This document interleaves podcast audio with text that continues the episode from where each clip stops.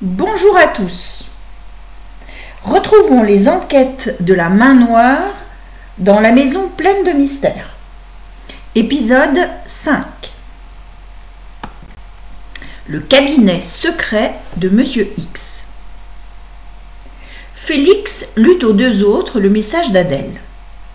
Quand Émile voulut nettoyer les plumes d'Isidore XIII noires de suie, il le retint. Laisse-le, il le fera lui-même. Comme mon écureuil, dit Salim, il se nettoie tout seul quand il se salit. Émile poussa un gros soupir. J'espère qu'il n'est rien arrivé à Adèle. Où peut-elle bien être?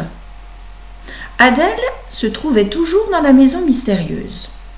Plus précisément dans la grande malle où elle s'était cachée après le départ d'Isidore.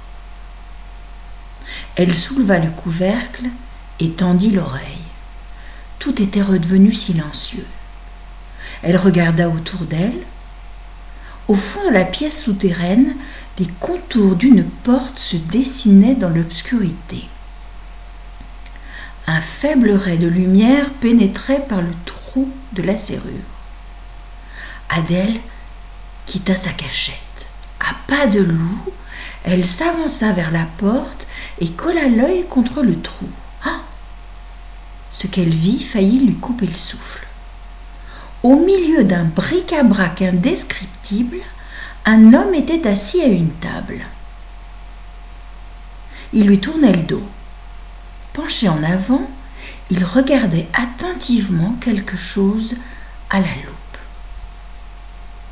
Cinq minutes plus tard, des pas pressés résonnèrent dans l'escalier du 49, puis la porte du tranquilloport tourna sur ses gonds. Adèle entra. Enfin s'écrièrent les garçons. Oh, ce n'est pas trop tôt, on commençait vraiment à être inquiet. Quand Adèle eut repris son souffle, elle leur annonça, radieuse Vous ne devinerez jamais ce que monsieur X fait là-bas au sous-sol. Vous avez bien écouté l'histoire? Regardez attentivement l'image jointe et tentez de répondre à la question. Que fait Monsieur X au sous-sol de la maison abandonnée Vous avez la réponse? Envoyez-la à Madame Vincent par pronote. Un dernier défi? M'avez-vous reconnu? Allez, à bientôt pour un nouvel épisode.